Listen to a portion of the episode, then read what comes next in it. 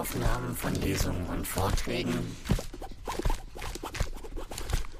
Mehr als nur ein Buchladen. Buchladen Schwarzeres, hallo? Guten Abend. Ich freue mich, euch begrüßen zu können zur Buchvorstellung.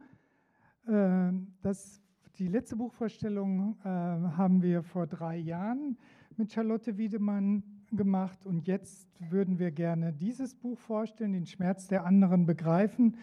In den letzten Jahren, ich nenne nur ein paar Stichpunkte, die Bembe-Debatte, BDS, zuletzt die Documenta, ist die Frage von Erinnerungspolitik äh, enorm bedeutend geworden und es hat zu großen Verwerfungen und Diskussionen äh, ist es gekommen und ich finde, dass äh, das Buch von äh, Charlotte Wiedemann eine unglaubliche Bereicherung für diese ganze Debatte ist. Und ich freue mich, dass äh, Bennett Lehmann, er ist Historiker und Doktorand an der Universität in Gießen, äh, sich bereit erklärt hat und darauf freut, äh, die äh, Buchvorstellung zu moderieren. Und ich wünsche euch viel Vergnügen. Ja, kann man mich hören? Ja, ne? Wunderbar. Vielen Dank, Frieda, für diese nette Vorstellung und auch vielen Dank an die Buchhandlung Schwarze Risse. Äh, ich und ich glaube, ich darf auch sagen, wir freuen uns sehr, hier zu sein heute Abend. Ähm, wir sprechen jetzt äh, anderthalb Stunden ungefähr über äh, Charlotte Wiedemanns neues Buch, Den Schmerz der anderen begreifen, Holocaust und Weltgedächtnis. Und das teilen wir ein bisschen so auf, dass ähm, wir ein bisschen reden, dann liest du etwas und dann ähm, öffnen wir am Ende, je nachdem, wie sich das so entwickelt, das Gespräch zwischen uns und wie sehr Sie als Publikum äh, an den, an den äh, Rändern Ihrer Stühle sitzen und darauf drängen, dann auch irgendwie Fragen stellen und loswerden zu können. Danach machen wir das ein wenig abhängig ähm, und gucken einfach mal, äh, was so sich für Themen heute Abend ergeben. Genau, äh, Frieda hat es ja gerade eben schon gesagt. Ähm, Charlotte Wiedemann äh, hat ein neues Buch heute mitgebracht. Ähm, sie ist Journalistin und Buchautorin und das habe ich auch im Buch gelesen heute nochmal. Äh, du bist Vielreisende, was ich einen sehr schönen Titel finde. Ähm, und vor allem auch viel Gereiste nach äh, in Mali und in den Iran.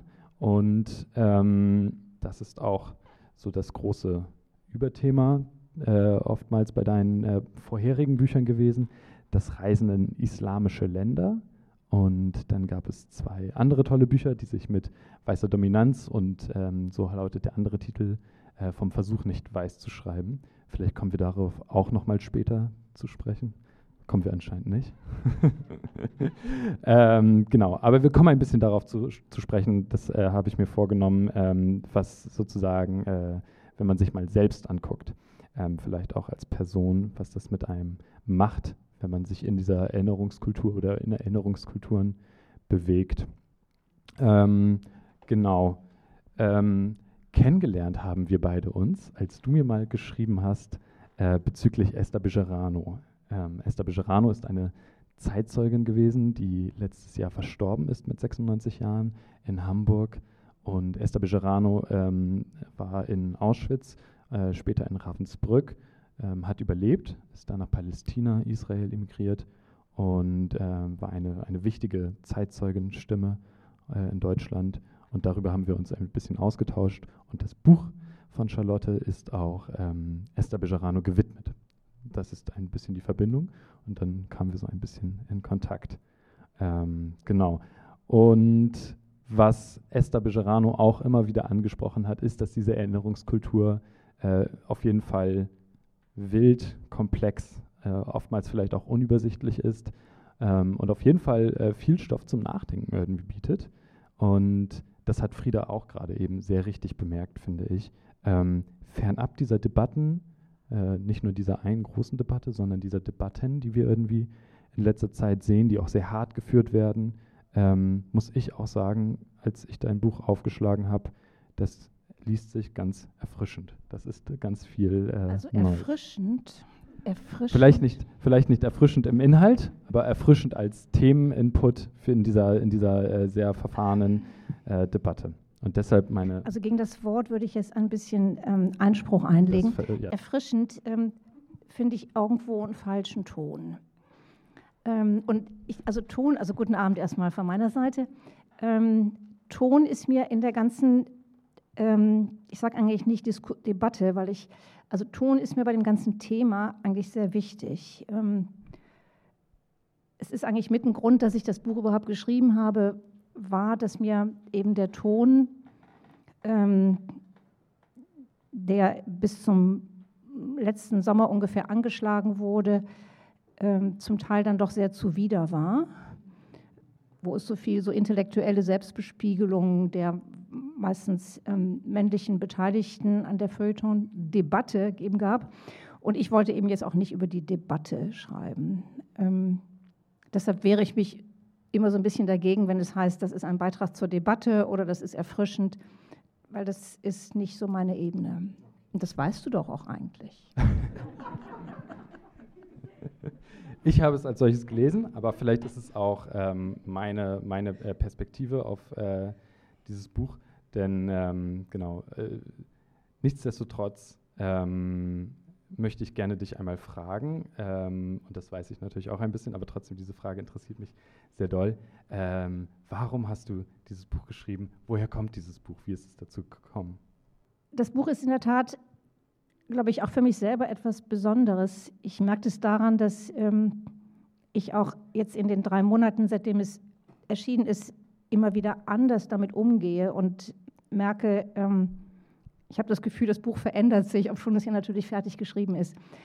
Es ist ein sehr persönliches Buch und ich habe eigentlich versucht, also als ich mir gedacht habe, man kann eigentlich mit dem Thema nationalsozialistische Verbrechen im Kontext anderer Gewaltverbrechen kann man eigentlich nur so umgehen, dass man das wieder auf ein paar ethische Grundfragen führt und zugleich aber einen persönlichen Zugang zu diesen ethischen Fragen entwickelt. Weil ich glaube, dann ist man am dichtesten an dem dran, was eigentlich Erinnerungskultur sein könnte, nämlich ähm, dass es eine, eine Quelle für etwas ist, dass es eine Quelle für etwas Positives eigentlich ist, für Orientierung und dass es eben auch zu den Individuen spricht, dass es zu einem selber spricht, zu jedem Einzelnen und dass es nicht eine irgendwo staatlich orchestrierte oder sonst wie kollektiv orchestrierte Veranstaltung ist. Und ähm, ich habe dann letztendlich, ähm, also ich hatte auch schon mal vor dem letzten Buch, also vor dem Buch, was den Titel hat, Abschied, Langer Abschied von der weißen Dominanz, davor hatte ich schon mal überlegt, ähm, ein Buch jetzt zur Erinnerungskultur zu schreiben. Denn ähm, eigentlich hat sich ja auch das in der Öffentlichkeit seit 2017 so entwickelt.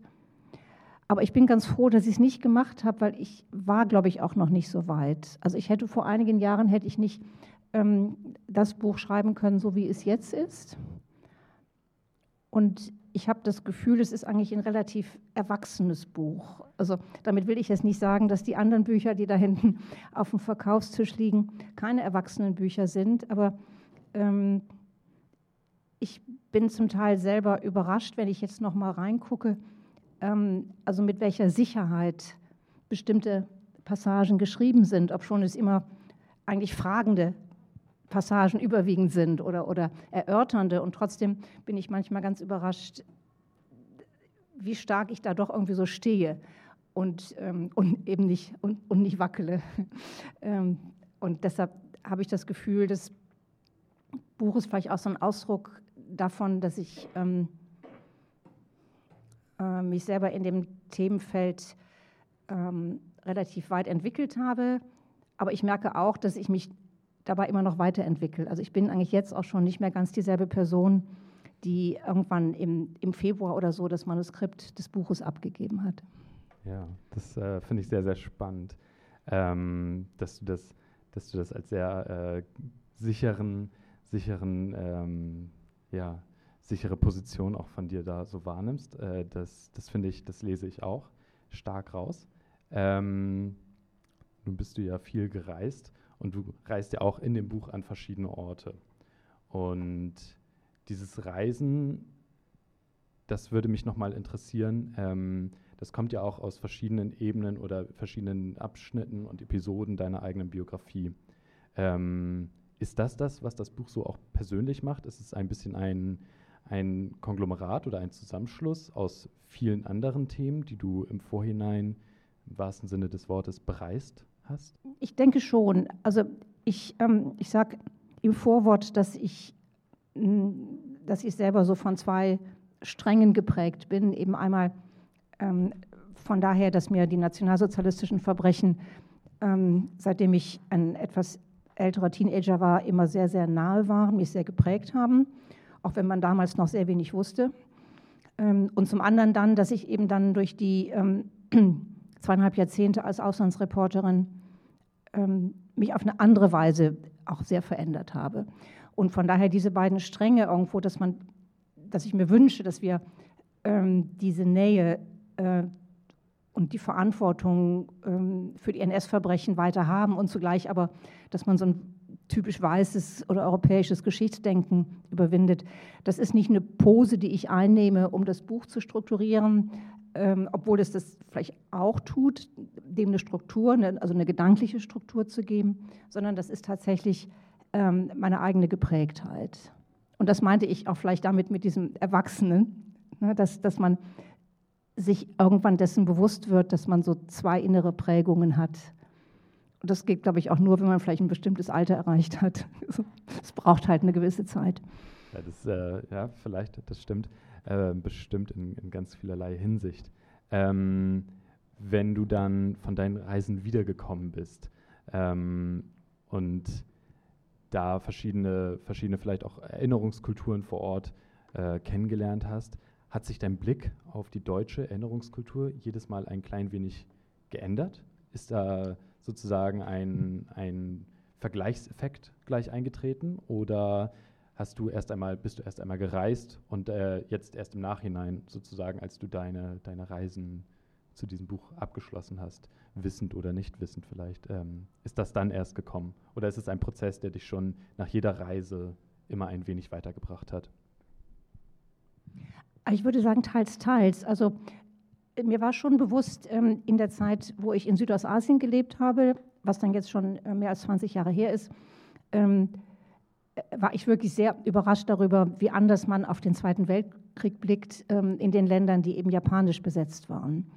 Äh, und also mir war der zweite, der Zweite Weltkrieg in seiner ganzen vielen Dimensionalität und natürlich auch in seiner ganzen kolonialen Komponente ähm, war mir vorher gar nicht bewusst, obwohl ich glaubte, irgendwo doch eigentlich schon ziemlich viel gelesen zu haben. Ähm, das, also da war das etwas, wo, wo eigentlich diese Bewusstseinsveränderung gleich da war.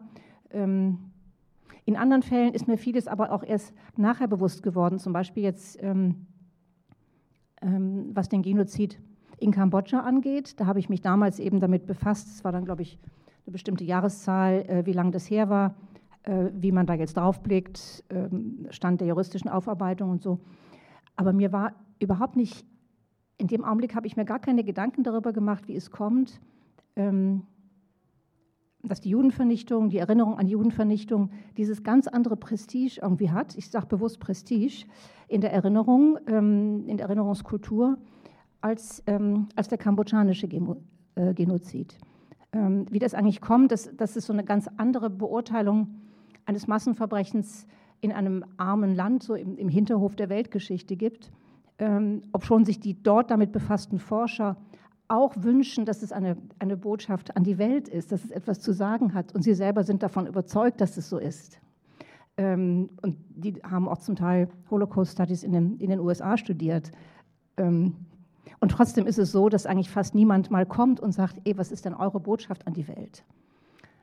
Und, aber darüber habe ich mir damals eigentlich gar keine Gedanken gemacht. Ich habe mich damals tatsächlich nur immanent mit der Frage beschäftigt, ähm, wie gehen die mit, mit ihrem eigenen Genozid um und wie ist die Aufarbeitung und so weiter.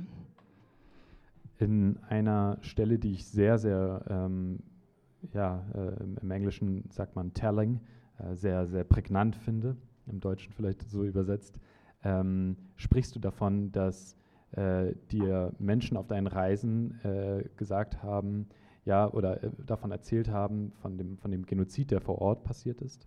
und du hast mit Überlebenden ähm, ähm, oder Nachfahren und Nachfahren ähm, geredet. Und dort äh, war der Vergleich zum, zum Holocaust, äh, in, so schreibst du an dieser Stelle, ähm, etwas, was dich dann erst vielleicht einmal überfordert hat. Ähm, hat sich das mit der Zeit geändert? Und wenn ja, wie, wie hat sich das geändert, wenn du heute auf Menschen triffst, die vielleicht diesen Vergleich gleich beim Erzählen ihres eigenen, ihrer eigenen Gewalterfahrung ähm, mit hineinnehmen? Ja, das Beispiel, du, ähm, wo du jetzt darauf anspielst, das gehört ein bisschen zu dem Bereich ähm, Südostasien, wo ich eben von sprach, ähm, wo als man dann damals eben gleich anfing mit, ja, die Japaner haben, haben meinen Großvater gefoltert, ähm, war ich so ein bisschen pikiert eigentlich, weil ich damals dachte so, ähm, das kann man doch jetzt nicht vergleichen. Und wieso, wenn ich so von der Judenvernichtung rede, können die doch jetzt nicht irgendwie so von den Japanern anfangen. Ja, ich denke auch mal, das ist erstmal, ich, ich nehme das auch heute niemanden übel, also wenn es so große Vorbehalte irgendwo gibt, etwas irgendwie überhaupt in eine Beziehung zu setzen oder zu vergleichen. Ich denke, man muss das tatsächlich auch ähm, ein bisschen auch also für sich selber ausprobieren, weil es immer auch eine Frage ist, wie man das macht. Und damals war ich damit tatsächlich überfordert, weil ich eben doch meine sehr, irgendwie meine sehr deutsche Prägung irgendwie hatte und mein, äh, das war eben zu einem Zeitpunkt, wo die, die Singularitätsthese noch relativ frisch war und ähm, ich sie auch sozusagen vor mir hertrug.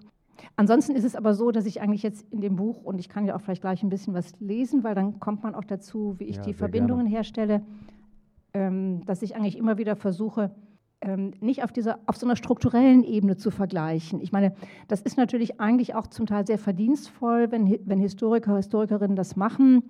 Äh, das Paradebeispiel ist Jürgen Zimmerer, der Historiker Jürgen Zimmerer, der schon vor fast 20 Jahren jetzt den Text geschrieben hat, von Windhoek nach Auschwitz, Fragezeichen, und wo es darum geht, eben inwieweit ähm, der in Deutsch-Südwestafrika geschehene Genozid an Herero und Nama eine Art Einübung in den späteren exterminatorischen Antisemitismus war.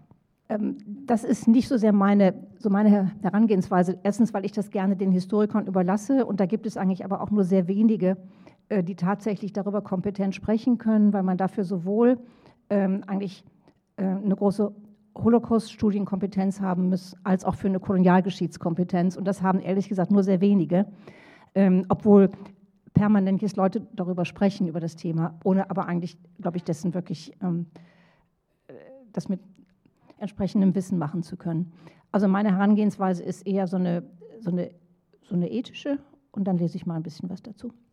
Also ich lese ein paar Teile äh, und zwar lese ich einmal jetzt erstmal was aus einem Kapitel, das heißt Nürnberg und die Grenzen des Universalismus. Also ich bin in Nürnberg. Da ist noch etwas, ein Schattenwurf. Groß fällt er ins Bild und wird doch selten gesehen. Zwischen 1945 und 1949, während jener vier Nachkriegsjahre, da das Militärtribunal und die Nachfolgeprozesse in Nürnberg tagen, begehen europäische Staaten an der Zivilbevölkerung ihrer Kolonien Verbrechen, die nach den Kriterien des Nürnberger Statuts gleichfalls Crimes against Humanity sind. Mord, Ausrottung, Versklavung, Deportation oder andere unmenschliche Handlungen. Zitat Ende. In jedem Moment, da im Anblick der nationalsozialistischen Vernichtungsstätten eine neue universelle Ethik beschworen wird, erhebt sich auf mindestens drei kolonialen Schauplätzen ein Crescendo der Gewalt. Was in Mal Malaya, Britisch, Indonesien, Niederländisch oder im französisch beherrschten Algerien geschieht, müsste nach heutigen Maßstäben vor dem Internationalen Strafgerichtshof angeklagt werden. In allen drei Ländern hat die Gewalt ein gemeinsames Gesicht. Es gilt, das Streben nach Freiheit und Souveränität zu ersticken. Eine Stunde Null der Selbstbestimmung, die sich in den Erwartungen der betroffenen Völker mit dem Ende des Zweiten Weltkriegs verbindet, darf es nicht geben, noch nicht. Der Verrat an den Erwartungen des globalen Südens zu einem historisch hochbedeutsamen Zeitpunkt halt bis heute nach. Und die leidvollen Erfahrungen, die damit verbunden sind, haben sich direkt oder indirekt auch in außereuropäische, nicht westliche Betrachtungen der Shoah eingeschrieben. In die Debatte also, wie sich die Vernichtung der Juden und Jüdinnen zu den Erfahrungen des Südens mit europäischer Gewalt verhält. Ich, ich springe jetzt zu einem der Schauplätze, nämlich Indonesien. Und wir können im Hintergrund vielleicht noch mal einen Augenblick an die Dokumenta denk denken. 1947, als in Amsterdam unter dem Titel Het Achterhuis, das Hinterhaus, die erste Ausgabe der Tagebücher von Anne Frank erschien, nahmen niederländische Soldaten in der Kolonie den Kindern ganzer Dörfer die Väter. An einem Dezembermorgen jenes Jahres erschien im Dorf Ravagede auf Java, kaum 100 Kilometer von Jakarta entfernt, eine Einheit, die nach einem bekannten Unabhängigkeitskämpfer fahndete. Als die Männer des Dorfes, sie waren Reisbauern, auf die Fragen der Soldaten keine Antwort gaben, sei es aus Solidarität mit den Gesuchten oder weil sie sein Versteck nicht kannten, wurde ihnen befohlen, sich in Reihen aufzustellen. Es waren mehrere hundert Männer und sie wurden allesamt erschossen. Eine junge Witwe berichtete später, wie Ehefrauen, Mütter und gebrechliche Alte, die der Exekution entgangen waren, aus den Leichenbergen ihre Liebsten hervorzogen und sie begruben. Die Kinder des Dorfes waren Zeugen von all dem, trugen die traumatischen Bilder mit sich für den Rest des Lebens. Es kommt dann sehr spät ähm, ein Prozess in Gang, wo neun Witwen ähm, aus diesem Ort in hohem Alter eine Klage in Den Haag einreichen. Wieder verging Zeit und dann erschien eines Tages erneut in einem Dezember der örtliche Botschafter der Niederlande in Ravagede und entschuldigte sich für die Tragödie, wie er es formulierte. Ein Gerichtsurteil hatte die Regierung zu dieser Geste gezwungen und weil es ein Akt der Pflicht, nicht der Überzeugung war, wollte aus den Ministerien in Den Haag niemand die weite Reise nach Java auf sich nehmen. Es sind solche Details, die feinen Pinselstriche, die dem Ganzen eine spezielle Prägung, seine emotionale Farbe verleihen. Obwohl in Ravagede nur ein Botschafter sprach, wühlte das Wort Entschuldigung, als es ins Indonesische übersetzt wurde, einige Angehörige der Opfer derart auf, dass sie schluchzend zusammenbrachen. Wie sehr müssen sie eine Anerkennung ihres Schmerzes, wie sehr müssen sie eine Anerkennung ihres Schmerzes all die Jahre über ersehnt haben? Ist es vorstellbar, dass europäische Regierungen von Gerichten gezwungen werden müssen, solche Momente seelischer Erleichterung möglich zu machen? Es ist nicht vorstellbar und doch wahr. Ich sehe die Witwen alt, klein und zierlich vor meinen inneren Augen, denn ich habe in ländlichen Gebieten Javas häufig solche feingliedrigen, abgearbeiteten, zähen Bäuerinnen gesehen. Die Arme so dünn, dass man sich fragt, wie es kommt, dass sie nicht zerbrechen. Ich habe also Bilder zu dieser Erzählung, ungefähre Illustrationen, die es mir ermöglichen, in einer unendlichen Globalität von Unrecht, Gewalt und Schmerz einen Haltepunkt zu finden, einen Ort, um Mitgefühl anzusiedeln. Innere Bilder aus eigenem Erleben aufrufen zu können, mag das Privileg einer vielgereisten sein. Aber auch Bücher und Filme können sie erzeugen, so wie es der US-Fernsehserie Holocaust im Jahr 1979 gelang, eine deutsche Öffentlichkeit anzurühren, die Trauer so lange verweigert hatte. Empathie braucht Nahrung, Anregung, nur bleibt alle Nahrung wirkungslos, wenn es eine kognitive und emotionale Sperre gibt, eine generelle Unwilligkeit, in den Opfern ein gemeinsames Menschsein zu erkennen. Bei der Beschäftigung mit kolonialen Opfern scheint es mir entscheidend, das Gefühl für das uns allen Gemeinsame zu erweitern. Wenn ich also nationalsozialistische und koloniale Verbrechen vergleiche, dann möchte ich es aus genau diesem Grunde tun, damit wir unsere Sinne und unser Urteilsvermögen schärfen und unsere Empathiefähigkeit erweitern. Ich glaube, ich lasse es hier erstmal dabei. Ja, vielen, vielen Dank. Ähm, da kam auch das, das viel Gereiste drin vor wieder und das finde ich, merkt man dem Text, dass du jetzt, äh, den du jetzt vorgelesen hast, sehr an. Ähm, oh, geht es? Ja. ja. Ähm, Empathie. Äh, fehlt Empathie in der deutschen Erinnerungskultur? Oder ist Empathie genügend da? Muss sie nur anders verteilt werden? Ich, ähm, ich schreibe zwar viel über Empathie, aber ich bin trotzdem dagegen, das Buch irgendwie so auf Empathie zu reduzieren. Ich denke mal, es gibt viel falsches Verständnis, jedenfalls davon, dass man das so als, als Gefühl, als Mitgefühl einfach übersetzt. Und das ist es ja eigentlich nicht. Also es ist ja eigentlich mehr eine intellektuelle Operation, in der man sich versuchsweise in die Perspektive eines anderen versetzt. Ähm, und das gelingt natürlich nie ganz. Äh, und das hat aber zunächst mal nicht etwas jetzt mit irgendwie einem, dass man da so ein Mitgefühl hinwirft, in einer karitativen Geste zu tun, sondern ähm, das ist eigentlich erstmal eine sehr anspruchsvolle intellektuelle Operation. Und deshalb habe ich meinem Buch auch den Titel gegeben, den Schmerz der anderen begreifen und nicht den Schmerz der anderen fühlen, weil das kann man in der Regel nicht. Das finde ich auch gar nicht ähm, erstrebenswert, das zu behaupten, dass man das tun sollte. Es gab mal eine Rezension, wo es hieß, ich würde eine globale Empathie fordern. Es war die, die, Rezension war sehr positiv und schön groß, deshalb habe ich auch nicht protestiert, aber ich weiß gar nicht, was eine globale Empathie sein soll, ehrlich gesagt. Ähm, aber es gibt ein. Es Sag nochmal deine Frage, mach richtig. deine Frage ein bisschen genauer. Dann, äh, ähm. Ja, Empathie und vielleicht so etwas wie, wie eine Ethik des Gedächtnisses oder die, die intellektuelle Operation des ähm, Verstehen und des Begreifens von Schmerz anderer Menschen, die nicht in Deutschland diese Gewalterfahrungen so repräsentieren können vielleicht oder auch nicht gesehen werden und ganz aktiv auch nicht gesehen werden in Deutschland. Hat, hat es diese, gibt es genug dieser, dieser äh, intellektuellen Operation oder dieser Kapazitäten vielleicht? Oder ist es gar keine Frage von Kapazität, sondern eine, eine Frage von, ja, von, von äh, absichtlichem Wegschauen? Ich glaube, es geht wirklich nicht um Kapazität. Ich glaube, es geht eher darum, erstens mal lassen wir Fragen an, an uns selber überhaupt zu. Das ist das eine. Und zum Zweiten haben wir eine Vorstellung, wo wir eigentlich hinwollen. Also wo wir hinwollen mit unserer Gesellschaft, sowohl hier vielleicht im kleinen, im, im deutschen Sinne, als auch ähm, als sozusagen Welt, Weltgesellschaft. Und für mich hat, je mehr ich darüber nachdenke, desto mehr hat eigentlich ähm, haben die Fragen, die durch Erinnerungskultur aufgeworfen werden, mit sehr prinzipiellen Fragen so von Gleichheit zu tun.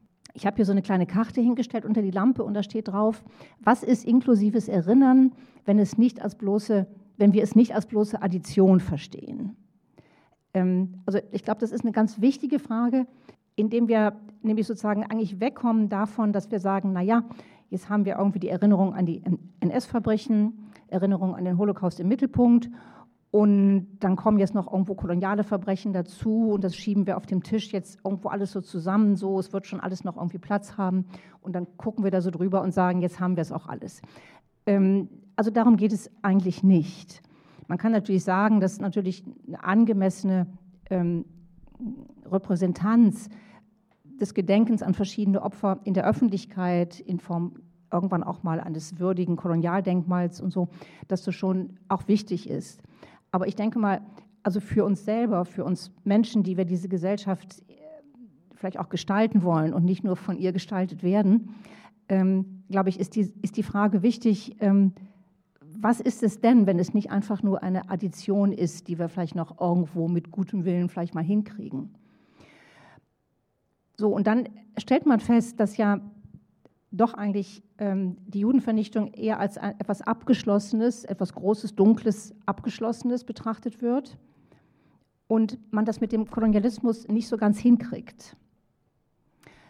Und zwar ist es jetzt nicht eine Frage, inwieweit wir Antisemitismus und Rassismus als ähnlich verschieden, getrennt oder wie auch immer ähm, betrachten, das ist nochmal was Extras, sondern es kommt ja dadurch, dass sozusagen Kolonialismus natürlich Fragen aufwirft, die nicht alleine mit Opfergedenken sozusagen beendet sind, sondern ganz viele Fragen nach der Gerechtigkeit, nach unseren heutigen Privilegien und so weiter aufwerfen.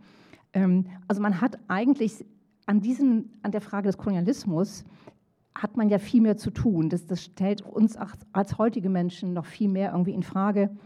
Und ich denke mal, deshalb gibt es natürlich zum Teil auch so diese Abwehr dagegen. Also wenn irgendwo äh, zurück auf deine Frage mit der Kapazität, ich denke, das ist eigentlich etwas Vorgeschobenes. also das ganze Kapazitätsdenken, genauso wie das ganze Konkurrenzdenken, ähm, halte ich letztendlich für etwas Vorgeschobenes. Denn wenn man überlegt, dass wir sagen, gut, also wir Deutschen haben, dieses, haben diese furchtbaren NS, unsere Vorfahren, diese furchtbaren NS-Verbrechen begangen. Und außerdem gab es auch noch koloniale Verbrechen. Dann liegt es eigentlich auf der Hand, dass man sich mit beidem irgendwie beschäftigt, wie auch immer, wie auch immer jetzt. So. Und überhaupt auf die Idee zu kommen, dass das irgendwie gegeneinander steht, dass das eine einen vom anderen abhalten könnte oder man nicht Kapazitäten hätte, ist eigentlich eine sehr äh, seltsame Erfindung. Also es ist wirklich eine seltsame intellektuelle Erfindung, ähm, auf die man nicht so einfach kommt, wenn man mit einem humanistischen Grundgefühl an diese Fragen herangeht. Und deshalb denke ich mal, es hat etwas stark Abwehrendes, es sind irgendwie Abwehrdiskurse. Und ähm, ich habe deshalb mein Buch so geschrieben, dass ich auf diese ganze Debatte gar nicht eingehe. Ich glaube, auch das Wort Debatte kommt fast gar nicht vor im Buch. Ich, ich, ich tue irgendwie so, als würde es sie eigentlich gar nicht geben mit diesen ganzen Abwehrreflexen und diesen dummen intellektuellen Erfindungen, sondern ich gehe direkt in die ethischen Fragen rein. Die, die ethische Frage ist natürlich auch, wie wir diese Abwehrmechanismen einmal überwinden wollen. Dabei ist natürlich die Frage einerseits, wer ist dieses Wir?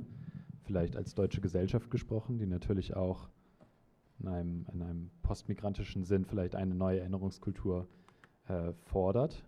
Aber was ist sozusagen die, die Vision? Es ist ja durchaus auch ein, äh, du gehst ja durchaus auch auf eine gewisse Utopie ein oder vielleicht ein, eine, eine Vision in der, in der Zukunft.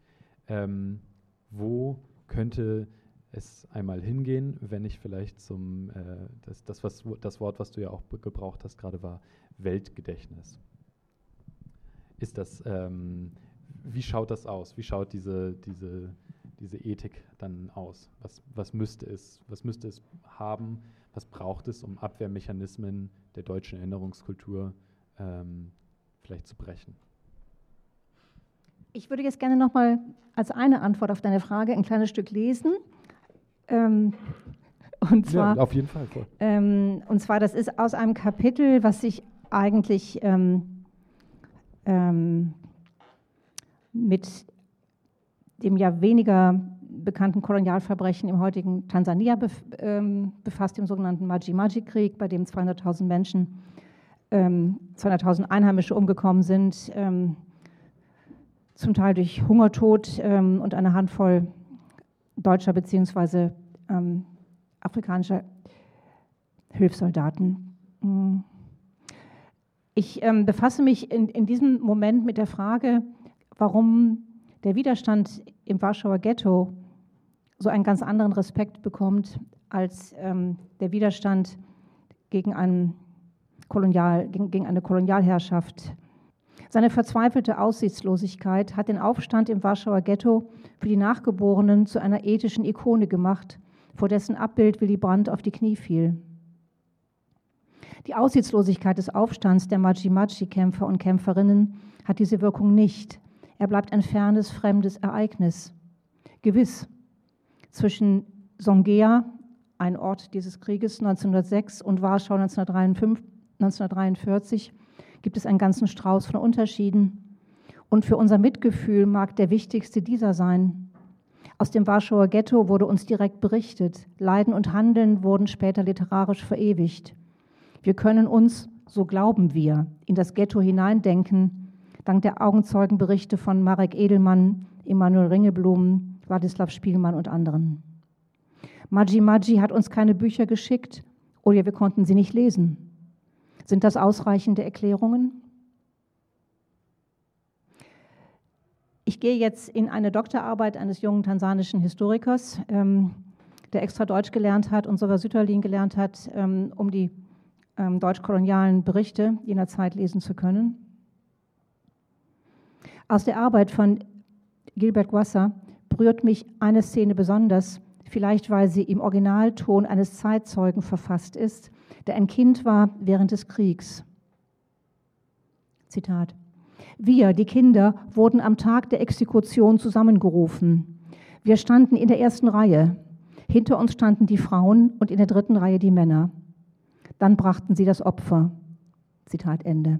Es geht hier um einen routinemäßigen Akt, bei dem Kämpfer oder Gemeindeälteste an einem Baum in der Dorfmitte aufgehängt wurden. Die Kinder mussten auf deutschen Befehl aus nächster Nähe zusehen, ohne ihren Blick im Rock der Mutter verbergen zu können. Sie waren Teil eines homogenen Feindkörpers, in keiner Weise verwandt mit einem deutschen Kind im Kaiserreich. Sie hatten keine Seele, die in diesem Moment für immer verletzt werden konnte. Den anderen auf diese Weise aus dem gemeinsamen Menschsein auszuschließen, verbindet für mich die beiden Epochen deutscher Gewaltgeschichte. Aber damit ist natürlich deine Frage noch nicht beantwortet, sondern die Antwort ähm, ist eigentlich die, dass der Respekt irgendwie für diesen ähm, auch sehr aussichtslosen und wahnsinnig opferreichen anderen Kampf so schwer fällt, weil das heutige Menschenbild der Nachfahren dieser Menschen in unseren Augen ein anderes ist. Also das Bild von Juden und Jüdinnen hat sich natürlich dramatisch geändert seit der NS-Zeit, zum Glück. Sie werden heute respektiert, äh, es gibt den berühmten Philosemitismus und so weiter. Ähm, wohingegen es eigentlich weiterhin so ist, dass afrikanischen Menschen eigentlich nicht so ein prinzipieller Freiheitswille zugetraut wird. Dass sie, sie haben irgendwo, wahrscheinlich haben sie so um das Nötigste irgendwie gekämpft und dass, dass sie einfach kämpften, weil sie nicht unterdrückt werden wollten. Das traut man eigentlich afrikanischen Menschen heute auch weitgehend nicht zu. Also wir haben eine, eine große Veränderung des Weltbildes, was den jüdischen, äh, des Menschenbilds, was Juden und Jüdinnen angeht, seit jener Zeit. Wir haben aber aus den länger zurückliegenden kolonialen Verhältnissen, also seit über 100 Jahren, gar keine entsprechende Veränderung des Menschenbildes. Und ich denke mal, dass Empathie hat stark etwas damit zu tun. Das heißt also, der Schritt, uns in Probeweise in die Schuhe des anderen rein, reinversetzen zu können, ähm, das machen Deutsche sehr gerne, wenn es jetzt um Juden, äh, wie konnte es sein, dass, sie, dass nicht mehr Länder sie aufgenommen haben und so weiter und sie standen am Hafen und bekamen kein Visum und so. Das ist alles furchtbar anrührend. Es ist auch gut so. So, aber ähm, ich denke mal, es kann sich kaum jemand aus unserer Mehrheitsgesellschaft in ein kolonisiertes schwarzes Wesen hineinversetzen. Egal ob vor 100 Jahren oder später. Und das ist eine ganz klare, wenn man so will, rassistische Blockade so von Empathie, obwohl ich eigentlich mit diesen Ausdrücken, ich finde sie immer so ein bisschen klirrend äh, und, und, sie machen auch meinen Stil eher kaputt. Ähm, aber natürlich kann man das so zusammenfassen.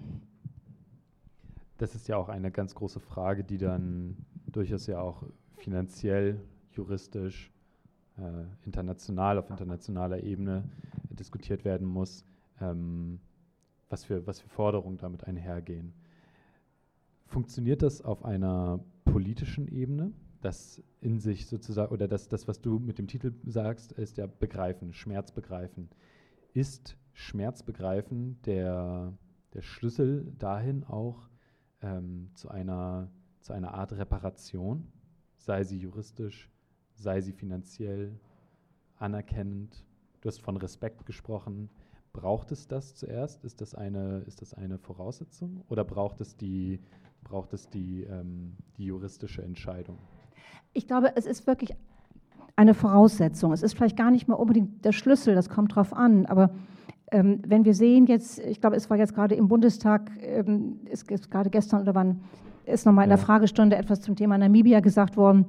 Und dann ist ähm, von Katja Koll von den Grünen, also auch die Grünen sprechen jetzt leider so, wie, wie ich es eigentlich nicht gerne höre, die gesagt hat, es ist eine historische, leider noch nicht ganz abgeschlossene Leistung, äh, dass es diesen Entwurf einer, einer, einer Versöhnungserklärung gibt. Und sie ist halt nur noch nicht unterschrieben worden, aber es ist eine historische, schon jetzt eine historische Leistung.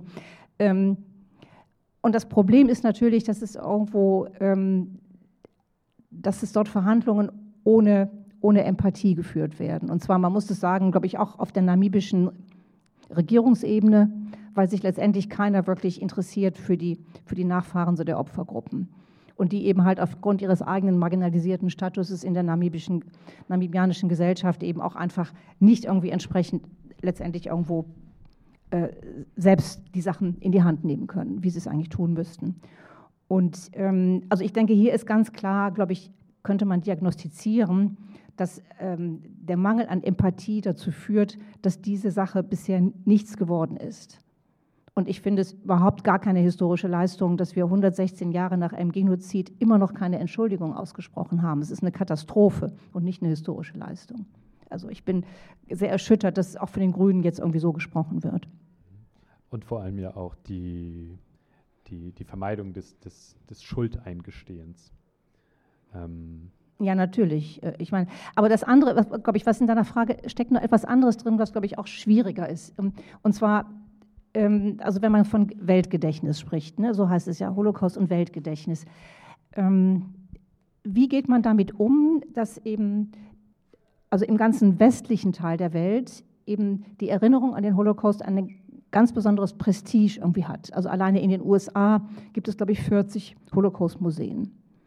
Es ist unglaublich. Ne? Also es hat ja nicht da nicht da stattgefunden, aber man hat quasi äh, auch schon mit der Eröffnung dann dieses Washingtoner Holocaust Museums, hat, glaube ich, Bill Clinton gesagt, das ist das Gewissen Amerikas. Also man hat im Prinzip das, das dieses Prestige, was man der Holocaust-Erinnerung gibt, hat man als, als mittelamerikanische Außenpolitik, also zum, zum mittelamerikanische Außenpolitik erklärt irgendwie, obwohl sich natürlich keinerlei Werte irgendwo daraus in der Außenpolitik niedergeschlagen haben. Sonst hätte man eine ganze Reihe von Sachen irgendwie ja gar nicht machen können. Und vor allem ja auch, dass der, der eigene, äh, der eigene, äh, die Vertreibungsgeschichte von Menschen in äh, den, den Staaten ja durchaus auch äh, da ist. Also ich glaube, für viele Ohren, die das gehört haben in dem Moment, dass das Gewissen Amerikas, äh, das war, glaube ich, sehr, sehr, äh, ja. Du meinst jetzt so die Ausrottung so der Ureinwohner, oder? Ja. Naja, natürlich. Ich meine, äh, es, es hat überall natürlich, passt es nicht wirklich zusammen. Ähm, und zugleich ist es aber so, dass natürlich die, dieser hochentwickelte Status der Holocaust-Erinnerung ist ein, ist ein Fakt mittlerweile. Man kann immer sagen, es ist eigentlich, da ist vieles moralisch anrüchig gewesen bei diesem Aufstieg sozusagen äh, der Erinnerung im Westen.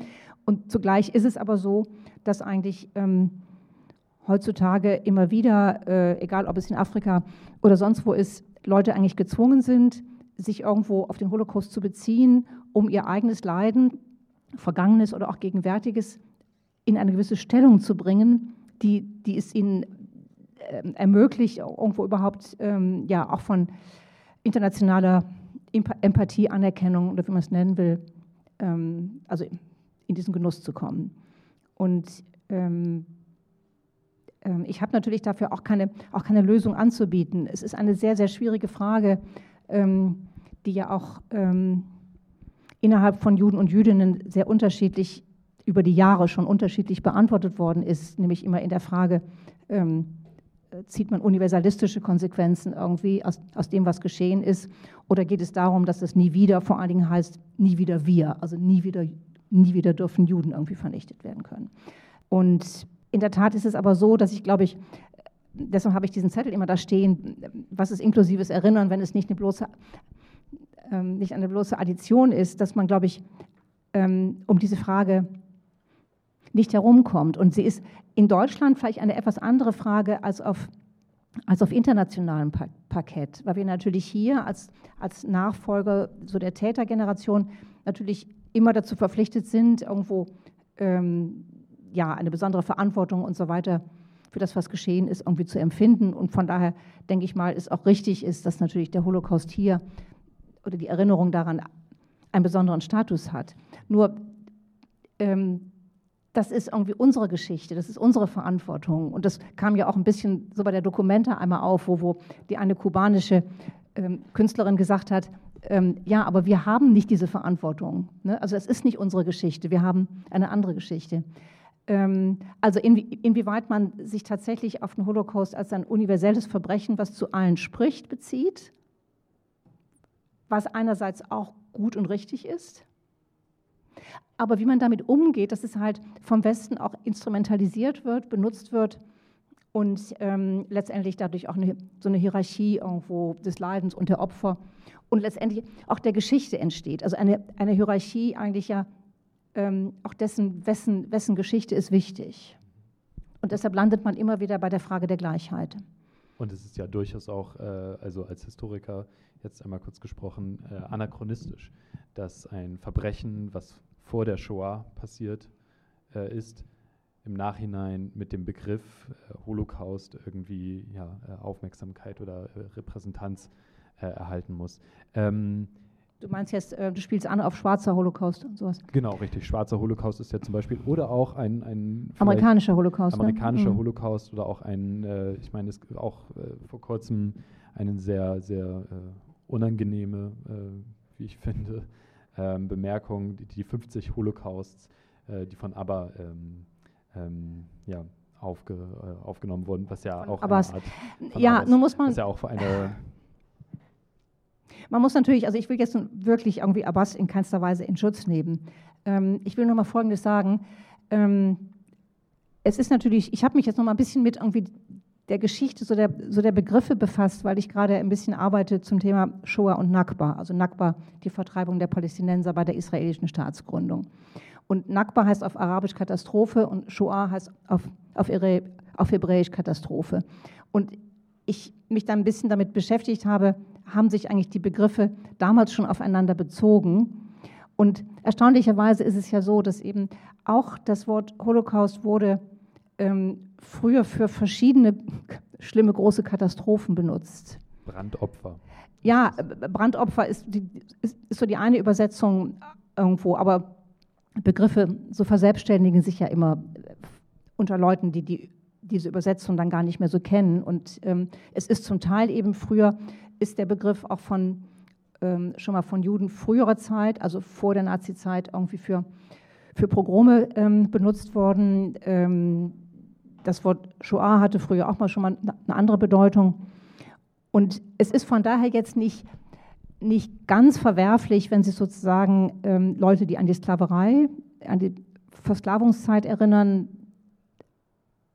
den Begriff schwarzer Holocaust benutzen. Ich finde es nicht gut, ne, aber äh, zum Beispiel auf einer Website wird davon auch gesprochen, es gibt mehrere Holocausts.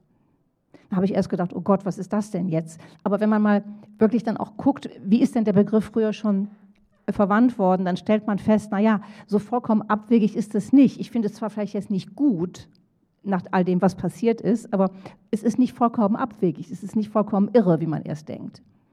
Und ähm, dass zum Teil im Arabischen eben leider auch das Wort Holocaust für, für schlimme Dinge einfach benutzt wird. Ähm, also ich habe schon mehrfach gelesen, dass eben sozusagen jetzt Native Speakers des Arabischen das auch irgendwo bedauern, dass es da so diesen, diesen laxen, diesen laxen Sprachgebrauch irgendwo gibt, aus dem man jetzt einmal irgendwie schließen könnte, dass damit äh, eine Minimisierung zumindest ähm, der Judenvernichtung des Blicks darauf einhergeht, muss aber auch nicht. Kann auch einfach nur schlechtes Reden sein.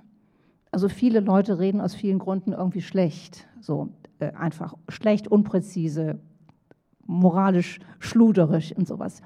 Ähm, ja, natürlich ist klar, natürlich, wenn Abbas hat es in diesem Sinne mit seinen 50 Holocausts gemeint irgendwo. Ne? Also es gab schon 50 Massaker oder irgendwas in irgendwelchen palästinensischen Dörfern. Klar, natürlich 1948 auch schon. Ähm, trotzdem war es natürlich im höchsten Maße unangemessen, dass er hier in dem Augenblick so geredet hat. Keine Frage. Ne? Nur man kann auch immer, es schadet nicht, immer mal ein bisschen hinter die Dinge zu gucken. Es schadet nicht. Wir können uns das leisten. Also es ist irgendwie, können wir durchaus tun.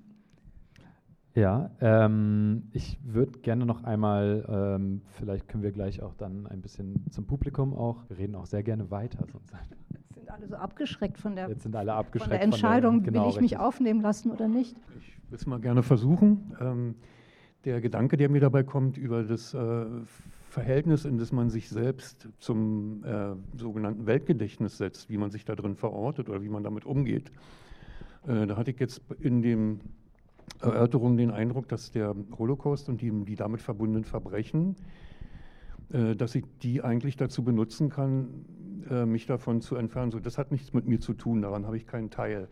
Während die Kolonialverbrechen, äh, bei denen ich eher merke, ähm, dass, die für mein, äh, dass die eine Rolle bei meiner Lebenssituation spielen, durch meine Privilegien, durch mein Reichtum, durch die, durch die Welt, in der ich lebe, dass die äh, dadurch ja gebaut wurde also in der Kolonialzeit mit ganz stark gebaut wurde über hunderte von Jahren.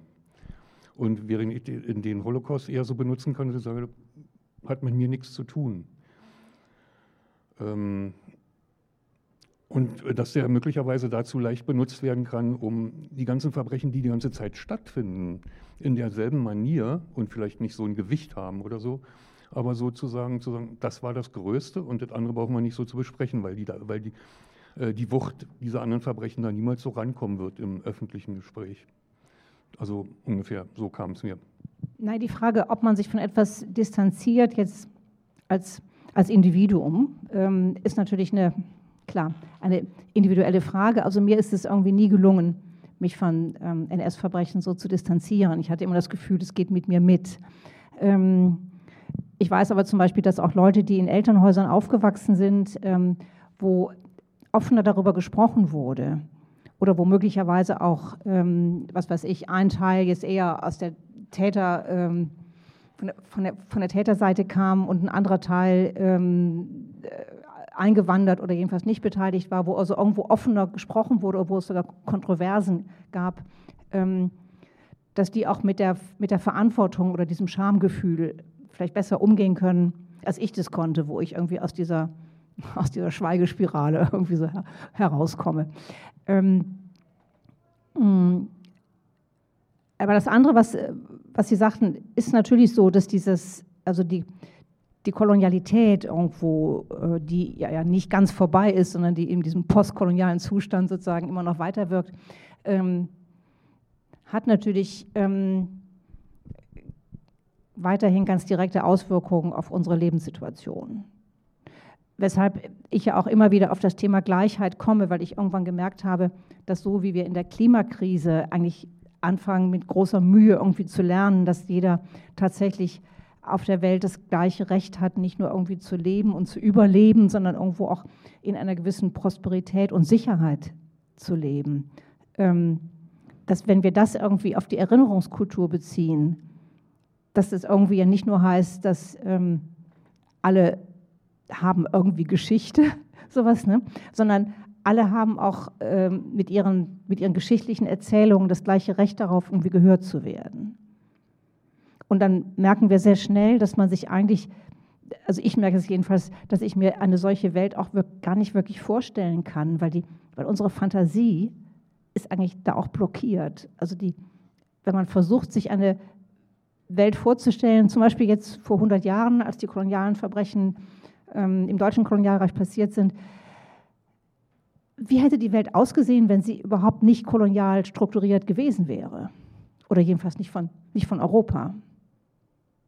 Und wie würde das heute aussehen? Es fängt schon damit an, dass man irgendwo das ganze Englische irgendwie so nicht hätte, weil das natürlich ohne das britische Empire wäre England nicht diese, wäre Englisch nicht diese Weltsprache geworden. Also es gibt so vieles, wo wir ganz schnell merken, dass unsere Fantasie überhaupt nicht dahin ausgebildet ist, uns irgendwie Gleichheit vorstellen zu können. Aber ich glaube trotzdem, dass eigentlich an einem Punkt nochmal beides zusammenkommt. Also sowohl jetzt diese Frage kann ich mich vom Holocaust oder von, der, von den NS-Verbrechen distanzieren und von Kolonialverbrechen, nämlich wenn wir denken, ähm, wie, wie günstig Deutschland eigentlich davongekommen ist.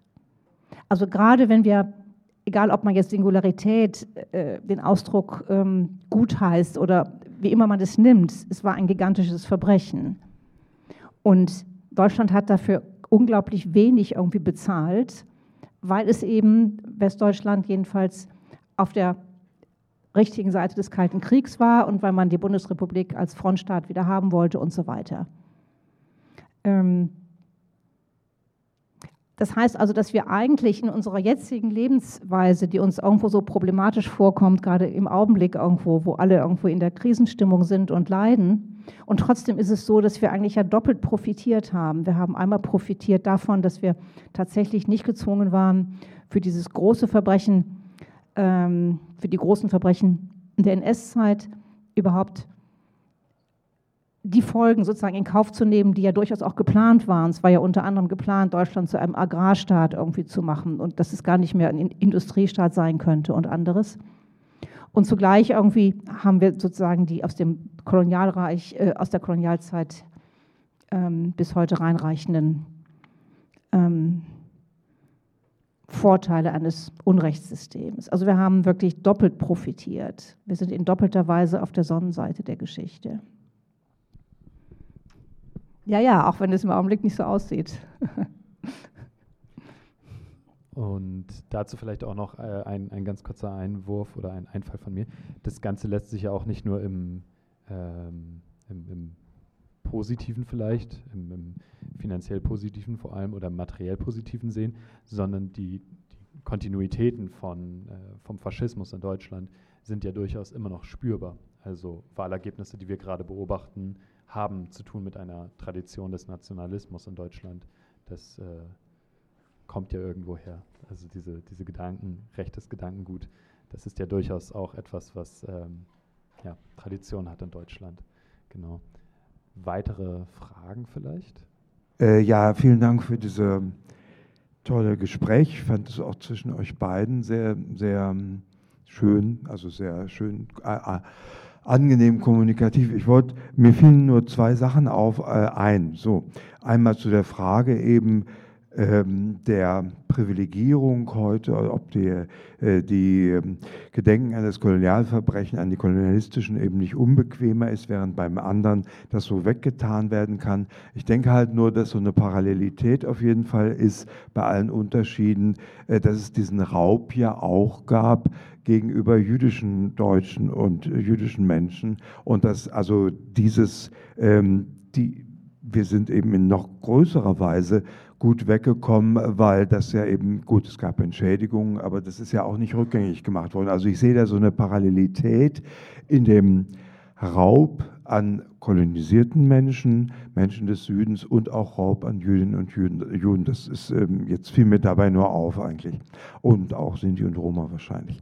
Ähm, das Zweite, was mir einfiel, also finde ich einen spannenden Gedanken, die wir, uns fehlt die Fantasie, uns eben eine gleiche Welt vorzustellen. Soweit ich weiß, wenn man schön vielleicht zu gucken, ist im Rahmen dieses Projektes die Colonize Berlin, dekolonisiert Berlin, dass die Professorin Maisha Oma, habe ich mal einen Vortrag von ihr gehört, eigentlich nach sowas auch guckt, wie könnte eben auch in Berlin sozusagen angewandt so eine gleichberechtigte Welt aussehen, vor dem Hintergrund zu lernen eben zum Beispiel ähm, aus dem Süden. Also ich finde das einen ganz wichtigen Gedanken, das doch zu versuchen sozusagen und eben, ja, ähm, äh, aber es ist natürlich richtig, dass unsere Fantasie nicht so richtig in die Richtung geht, aber es wäre spannend, äh, dass da in diese Richtung auch für so ein inklusives Gedenken für die Zukunft drüber nachzudenken. Dankeschön. Danke für die Frage.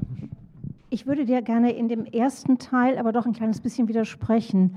Ähm, also ich also der erste Teil, wo es darum ging, ähm, so ein bisschen die Gleichsetzung ähm, der Raub jüdischen Vermögens, jüdischen Eigentums und der koloniale Raub. Ähm, ich glaube, da muss man, glaube ich, schon ein bisschen aufpassen, weil die ähm, äh, Natürlich ist die ganze Enteignung äh, der Juden und Jüdinnen natürlich auch nie in dem Sinne tatsächlich irgendwie anerkannt worden. Man hat es irgendwo dann sozusagen mit irgendwie Wiedergutmachung an Überlebende in Israel versucht, alles so ein bisschen wegzumuscheln irgendwie. Ähm, und trotzdem würde ich aber sagen, dass ja schon die, ähm, die Vernichtung der Juden ähm, hatte zum Ziel, sie als eine als gefährlich angesehene Rasse zunächst aus Deutschland und auch möglichst irgendwie von der, von der Welt irgendwie zu entfernen. Und ähm, war ja nicht vorrangig aus wirtschaftlichen Gründen. Und beim Kolonialismus ist es natürlich schon ein bisschen anders irgendwie, wobei der sicherlich auch nicht nur aus, aus wirtschaftlichen ähm, Gründen unternommen wurde, aber doch die wirtschaftlichen Gründe irgendwie stärker waren.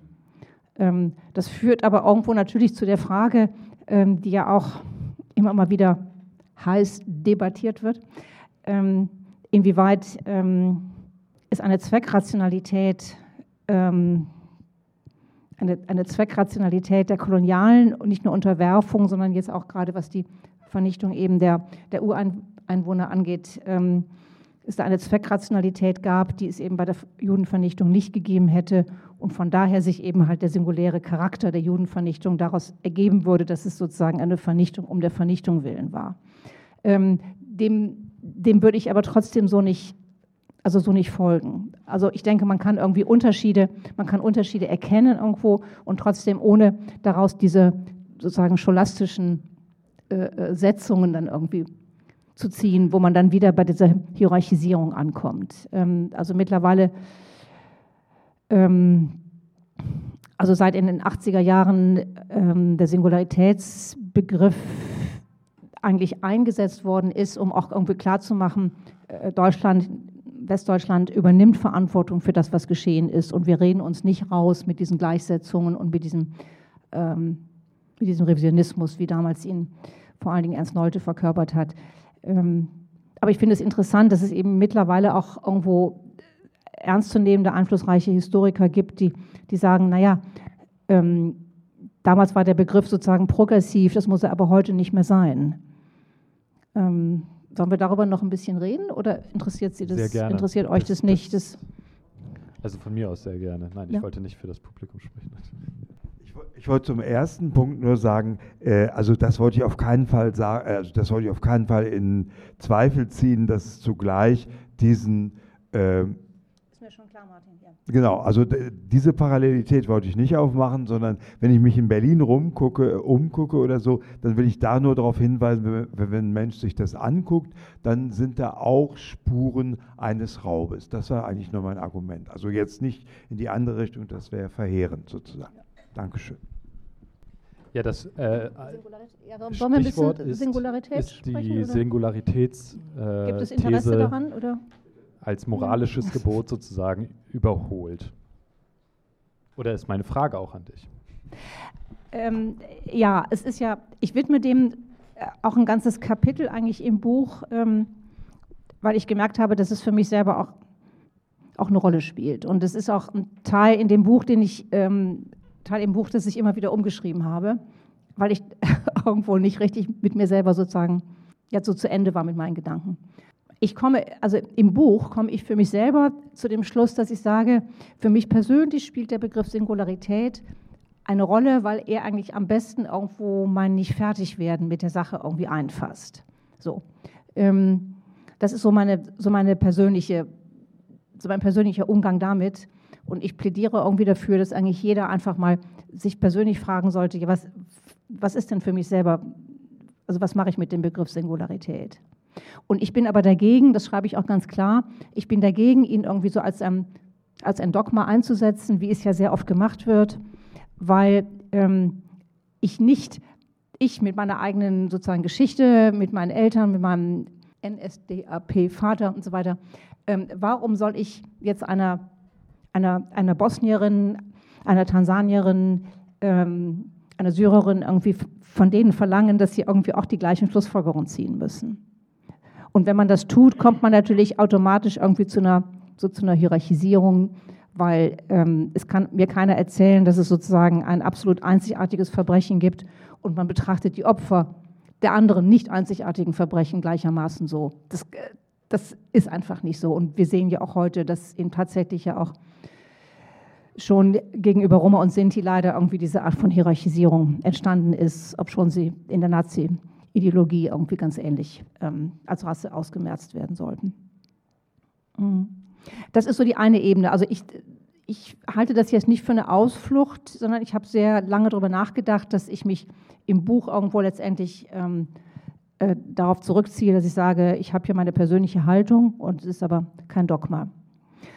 Ähm, das andere ist, wie mittlerweile ähm, verschiedene Historiker dazu Stellung genommen haben. Es ist ja einmal so, dass eine Reihe von auch sehr angesehenen Holocaust-Forschern, wie zum Beispiel Omar Bartov, der als gebürtiger Israeli in den USA lehrt, ähm, eigentlich schon seit, schon seit 20 Jahren sagen, Singularität spielt eigentlich gar keine Rolle. Das ist eigentlich, das ist eigentlich durch, so in der Wissenschaft. Ähm, äh, damit muss man sich eigentlich gar nicht mehr äh, beschäftigen. Das ist ein moralisches Gebot. Ja, wohingegen, wohingegen andere, ist interessanterweise, wo auch einzelne Historiker in Deutschland wie Norbert Frey oder so immer wieder sagen, nein, darauf hat sich so die Wissenschaft geeinigt.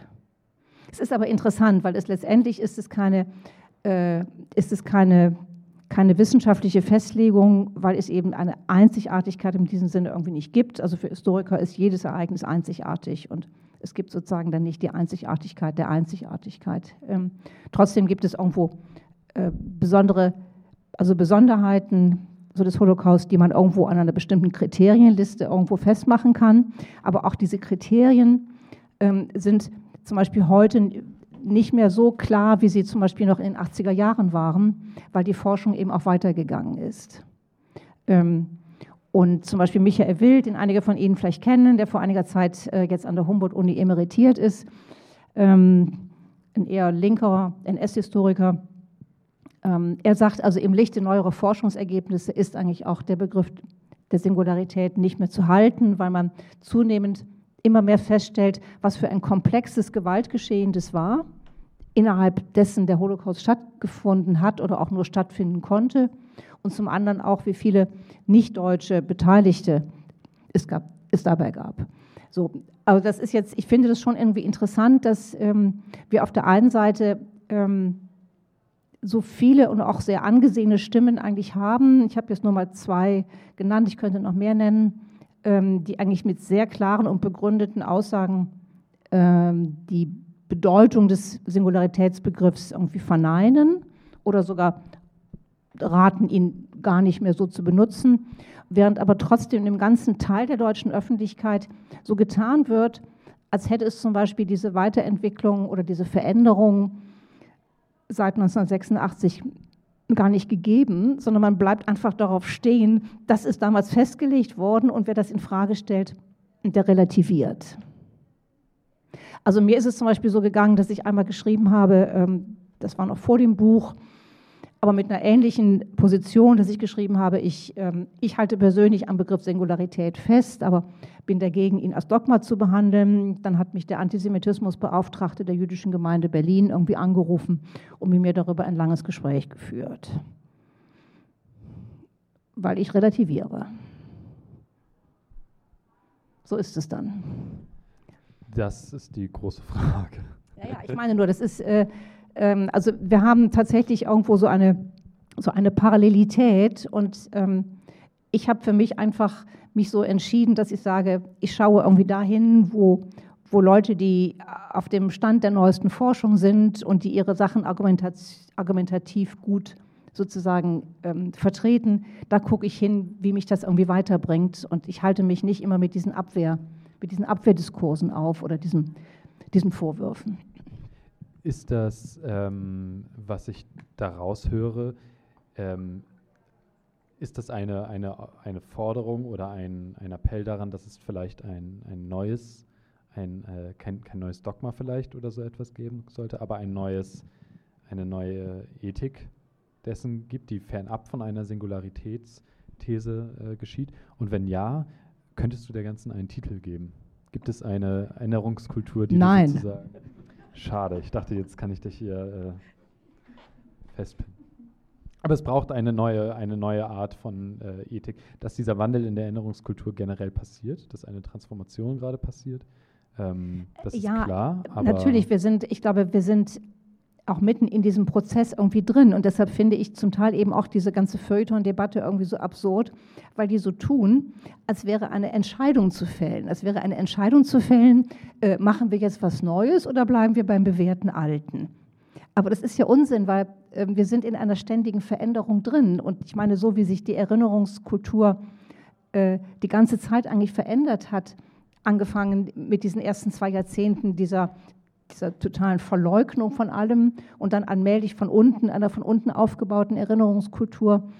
Ähm, und ich, also ich habe im Buch ja auch ein Kapitel über dieses Stukenbrock, dieses ähm, ehemalige sowjetische Kriegsgefangenenlager in Westfalen, wo ja noch bis in allerjüngste Zeit ähm, im Prinzip die Abwehr immer noch weitergegangen ist. Und ich mag mir auch nicht unbedingt ausmalen, wie das künftig weiter sein wird, weil man natürlich jetzt ähm, die heutigen russischen Kriegsverbrechen letztendlich auch wieder le sehr leicht dafür benutzt, irgendwo, dass man sagt, naja, warum sollen wir eigentlich jetzt noch der sowjetischen Kriegsgefangenen irgendwie gedenken? Ähm, aber wir sind irgendwie in diesem ganzen Prozess drin und eigentlich war ich erstmal auch sehr froh, dass man irgendwann gesagt hat, wir haben jetzt Da sind drei Millionen sowjetische Kriegsgefangene, die eigentlich die zweitgrößte NS-Opfergruppe sind nach Juden und Jüdinnen. Dass man das so anerkannt hat und dass da niemand gerufen hat, aber da wird doch irgendwas relativiert. Das ist ja da durchaus, durchaus gelungen. Das war natürlich noch in der Zeit jetzt vor dem, vor dem russischen Angriff auf die Ukraine. Äh, und, und ähm, also von daher glaube ich, sind wir tatsächlich, ist es eigentlich überhaupt gar nichts Neues, wenn heute eben auch für die Anerkennung kolonialer Verbrechen äh, dafür sozusagen äh, gekämpft werden muss. Das ist nichts Neues, sondern eigentlich ist, manche erinnern sich noch daran, wie das mit, dem, mit den Deserteuren war. Wie lange hat es gedauert, irgendwie so diese Wehrmachtsdeserteure endlich anzuerkennen oder endlich diese furchtbaren alten Urteile aufzuheben, nicht wahr? Ähm, und wir haben jetzt immer noch koloniale Hinrichtungsurteile, die immer noch nicht aufgehoben sind. Also es ist eigentlich ein ständiger Kampf immer wieder darum, irgendwo um Opferanerkennung, um irgendwie Täter namhaft zu machen und so weiter. Ähm, von daher ist es nichts Neues und wir sind in dem Prozess irgendwie drin, nur wird er heute auf eine andere Weise problematisiert. Ist das äh, nicht aber etwas Neues, dass wir jetzt keine Zeitzeugen und Zeitzeuginnen mehr aus dem NS haben? Und ist es nicht auch etwas Neues, dass äh, Deutschland als Einwanderungsland und in einer, wie auch immer man das nennen möchte, postmigrantischen Gesellschaft andere Einsprüche, Einwürfe erhoben werden. Hat sich die, hat sich die Lage nicht zum Beispiel im, im Vergleich zum, zu den 90er Jahren mit der Wehrmachtsausstellung oder den Wehrmachtsausstellungen äh, radikal geändert damit? Und ist das nicht vielleicht auch ein, ein Hinführen zu, der, zu dem möglichen einer neuen Ethik des Erinnerns? Also die ähm, äh, mit den Zeitzeugen, dem gehe ich überhaupt, gebe ich nicht so eine Bedeutung. Das Interessante ist ja, dass man immer nur Überlebende als Zeitzeugen überhaupt wahrgenommen hat. Und was ist mit den ganzen Tätern und Täternachkommen? Also wir haben eigentlich immer noch genug Zeitzeugen, die was sagen könnten, die nämlich über ihre, eigenen, über ihre eigene Familie sprechen könnten. Und ähm, ich wünsche mir eigentlich, weil das wäre eine viel produktivere Diskussion, auch für junge Leute, wenn Leute in eine Schulklasse gehen und dann darüber berichten, warum haben, hat meine Familie nichts gemacht, als die jüdischen Nachbarn abgeholt wurden?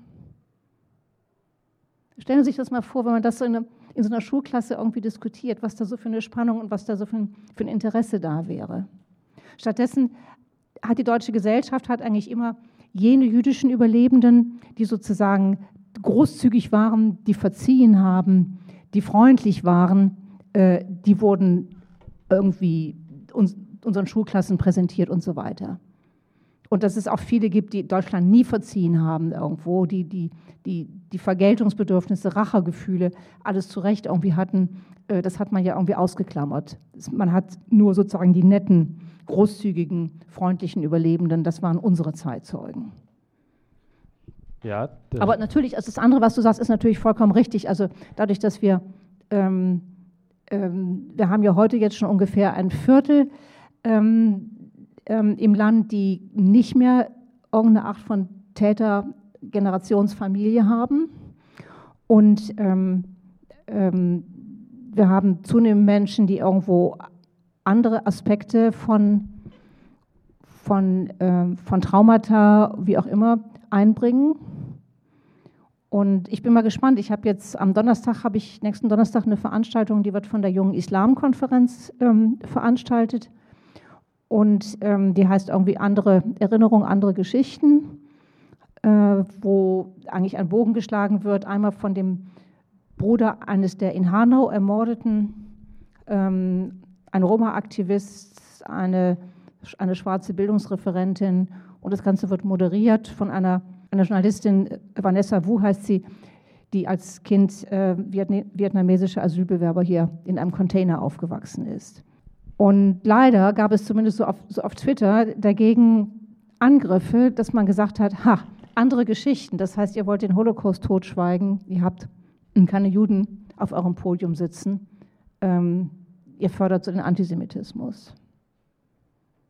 Es ist ziemlich, es ist ziemlich verrückt, weil es, es, finden natürlich ständig in Deutschland irgendwelche erinnerungskulturellen Veranstaltungen statt, wo nicht überall Juden oder Jüdinnen auf dem Podium sitzen. Das ist auch, ist auch vollkommen richtig so, denn zumindest die jüngere Generation von ihnen, die will ja auch nicht mehr dieses, dieses, dieses Gedenktheater machen, wo, wo immer jemand von ihnen sitzen muss, so als, als, als personifiziertes äh, Opferdarsteller. Ähm, aber es gibt trotzdem natürlich, es gibt eine Abwehr aus verschiedenen Milieus, irgendwie nicht nur aus dem sozusagen konservativen, wo man es sich vielleicht vorstellt, sondern auch aus anderen Milieus dagegen, dass tatsächlich auch jetzt mit einem gewissen Selbstbewusstsein andere Geschichten, andere Erinnerungen ja nicht nur einfach irgendwo erzählt werden, sondern dass man sagt, das sind auch neue Maßstäbe und wir wollen berücksichtigt werden. Das ist ja vielleicht eine ganz schöne Überleitung zum Ende dieser Veranstaltung, der Hinweis auf die nächste Veranstaltung. Ich möchte gerne ähm, dass die, das Gespräch auf eine ganz persönliche Ebene jetzt bringen, auf meine persönliche Ebene. Und ich möchte sagen, äh, was mir an diesem Buch besonders gut gefällt und in welcher Art und Weise es mich begleitet. Du hast in diesem Buch, ich glaube, es ist in dem ein Satz gesagt, äh, dem, dem ich mich sehr anschließen kann. Du hast gesagt, äh, geschrieben, dass der Holocaust für dich so etwas ist wie eine zweite Haut. Eine Haut ist etwas, was man nicht, wenn man nicht eine Schlange ist, nicht ablegen kann. Es ist etwas, was einen immer begleitet. Und so geht es mir. Ich bin sozusagen mit Anne Frank groß geworden mit all den Filmen, die wir damals in der Schule gesehen haben und all dem, was dann in unserer Gesellschaft besprochen wurde. Und wenn ich das sage, sage ich das nicht, will ich damit nicht sagen, dass ich das schrecklich finde, sondern ich will nur sagen, es ist so. Und es ist so äh, ein Tatbestand, dass ich gar nicht mehr äh, jetzt sagen kann, das finde ich gut oder das finde ich schlecht, ich kann mich gar nicht so dazu distanziert dazu verhalten. Es ist so. Das ist das eine, dass ich eigentlich so einen Satz geschenkt bekommen habe. Das zweite an dem Buch, was mir auch wirklich wie ein großes Geschenk ist, ist, dass du äh, die Begegnung mit äh, anderen Völkern äh, und Orten so schreibst in dem Buch, dass ich jedes Mal äh, das betrachten kann singulär. Dass ich nicht dazu gezwungen bin, wie das oft in anderen Darstellungen so ist, dass ich es gleich vergleichen soll. Dieses ist noch schlimmer. Hier sind noch mehr Menschen. Dieses ist weniger schlimm, weil.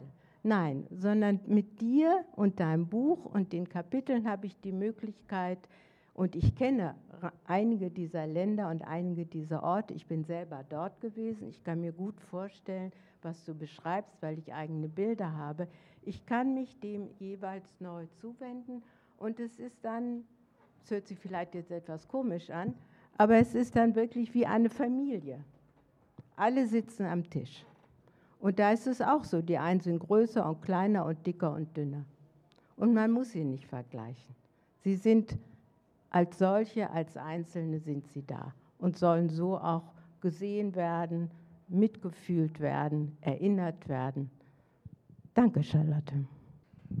Das war jetzt aber nicht abgesprochen. Ja, das ist. Ähm ja, ich würde das gerne ergänzen, weil mir hat das auch so ein bisschen gefehlt, eigentlich so diese literarische Seite, über die wir gar nicht so gesprochen haben, weil das finde ich so das, für mich das Besondere an dem Buch, wie das jetzt meine Vorrednerin auch beschrieben hat.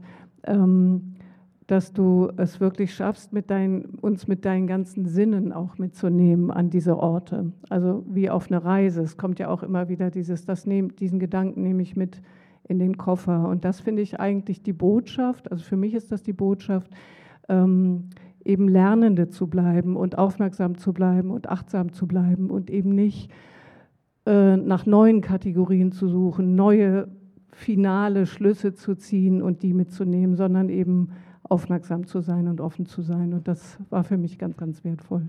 Vielen Dank. Ja, also das mit dem Koffer, also ich habe diesen Koffer der offenen Fragen, ähm, nehme ich irgendwie in dem Buch mit. Und es ist auch tatsächlich so, dass es nicht so sehr meine Intention ist, diese Fragen zu beantworten, dass der Koffer am Ende leer ist, sondern dass die Fragen besser werden. Also dass die Fragen sich sozusagen verfeinern und dass man eben ähm, einen Teil von alten Antworten, die man nicht mehr gelten lassen will, aus dem Koffer rausschmeißt und dafür irgendwo mehr Platz für andere Fragen schafft. Ähm, also ich glaube, das ist auch das, weshalb ich das Gefühl habe, dass das so eine Art atmendes Buch ist, ähm, was für mich selber auch jetzt, wenn ich damit irgendwie unterwegs bin, ähm, immer wieder andere Seiten hat. Also weil das eben halt tatsächlich ein Buch ist,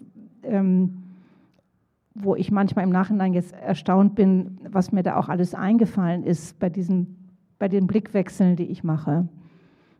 Ich glaube, ich habe das zum Teil fast wie in so einer Trance geschrieben. Ich musste es auch ein bisschen schneller schreiben, als ich gewöhnlicherweise schreiben kann. Ich bin keine schnelle Schreiberin, aber da habe ich ziemlich spät einen Auftrag bekommen und ähm, wollte das auch irgendwo dann schaffen. Ähm, und habe es zum Teil, glaube ich, tatsächlich wie in so einem Tunnel geschrieben und bin jetzt dann selber manchmal ganz erstaunt, was, was mir in dem Tunnel alles eingefallen ist. Ich wollte noch mal was sagen, äh, weil äh, es gibt einen Aspekt, der ist, hier, der ist nun gar nicht, passte vielleicht heute Abend nicht rein, was ich richtig gut fand an dem Buch auch, weil ich habe es zusammen mit anderen Leuten gelesen. Das ist diese ganze Auseinandersetzung, die es da geht, das ist ja nicht nur eine Auseinandersetzung von Historikern. Das erscheint ja jetzt so, Historiker schreit dies und das und multidirektionale Erinnerungsgeschichte.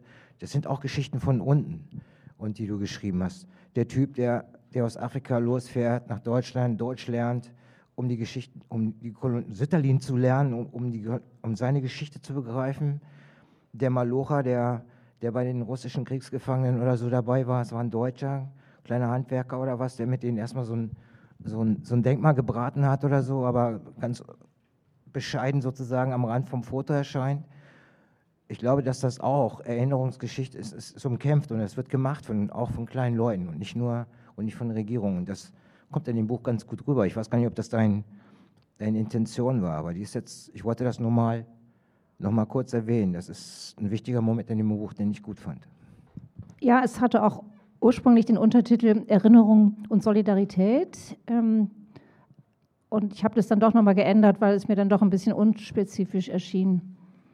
Bei Erinnerung und Solidarität kann man ja auch auf irgendwie dann Westdeutsch, Ostdeutsch oder irgendwas den Schmerz der anderen begreifen, auf irgendwas beziehen. Deshalb habe ich es dann nochmal geändert. Aber ich denke in der Tat, dass ähm, ich habe auch ein Kapitel zum Thema Algerienkrieg und wie damals eben auch in Bundes also im bundesdeutschen Kontext ähm, NS-Verfolgte ähm, relativ spontan irgendwie ähm, den, äh, die antikoloniale Solidarität irgendwo ähm, in Beziehung gesetzt haben zu ihrer eigenen, gerade erst vergangenen Opfergeschichte, ähm, ohne dass es deshalb irgendwo darüber Feuilleton-Debatten gab, sondern das war eigentlich eine gewisse Selbstverständlichkeit. Und ähm, ich denke, dass man eigentlich heute wieder dahin kommen muss, dass man eben tatsächlich auch Erinnerungskultur und Solidarität stärker verbindet. Schönes Schlusswort, finde ich auch. Ja. Vielen Dank fürs Dasein.